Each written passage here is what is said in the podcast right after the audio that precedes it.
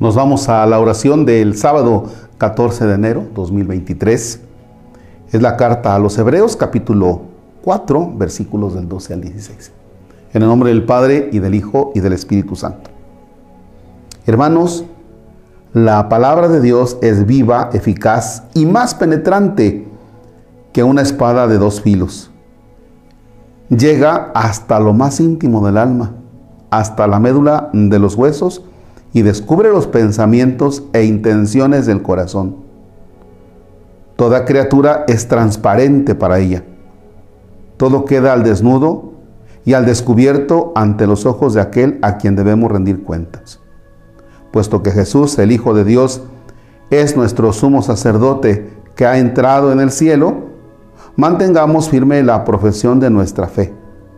En efecto, no tenemos un sumo sacerdote que no sea capaz de compadecerse de nuestros sufrimientos, puesto que Él mismo ha pasado por las mismas pruebas que nosotros, excepto el pecado. Acerquémonos, por lo tanto, con plena confianza al trono de la gracia para recibir misericordia, hallar la gracia y obtener ayuda en el momento oportuno. Palabra de Dios. Te alabamos, Señor. Bien. La palabra de Dios es viva y eficaz y dice como una espada de doble filo. Y entonces, cuando nosotros tenemos ese contacto con la palabra, resulta que decimos, ay, ay, ay, eso, eso que se está hablando, que se está proclamando, me llegó, se parece a mi vida. O en el caso de los esposos, en ocasiones se dice, se parece a lo que estamos viviendo, lo que estamos pasando. Y efectivamente. Fíjense que cuando escuchamos la palabra, sí hay que dar algunas notitas del contexto acerca de la palabra, pero en mi caso mmm, es costumbre poner algunos ejemplos, ficticios, ¿eh? Así, un jalo de uno, de otro, de otro, de otro, de otro y armas toda una escena.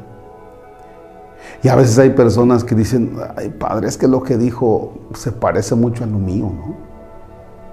O el caso de, de una persona que le decía a la otra, tú me fuiste a acusar con el padre. Y decía, no, no, ¿cómo crees? Tú me fuiste a acusar.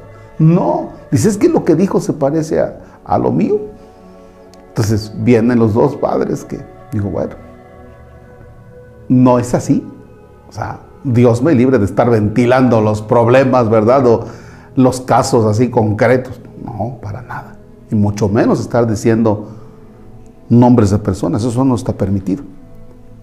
Cuando tú tienes el contacto con la palabra, es entonces cuando la palabra es como un destapacaños, ¿verdad? Entra y empieza a hacer la revolución y ¡fuc!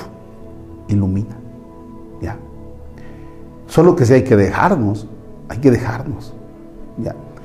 Hay eh, ropa que le cae agua y el agua se le resbala, no penetra. Impermeables.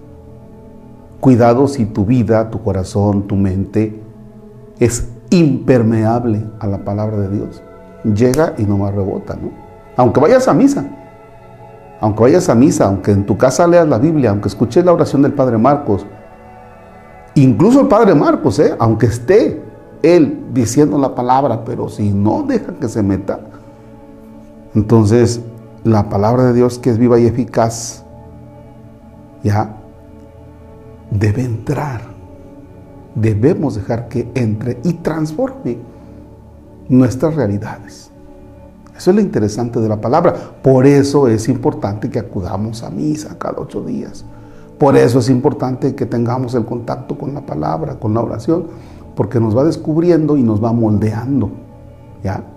La palabra hace con nosotros como un niño agarra la plastilina, la hace, la hace la plastilina, la, la moldea como él quiere. La palabra nos va moldeando también en la forma de Dios. Bien, pues ahí tenemos este pensamiento para el día.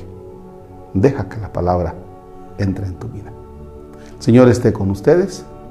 La bendición de Dios Todopoderoso, Padre, Hijo y Espíritu Santo, desciende y permanezca para siempre. Amén. Bonito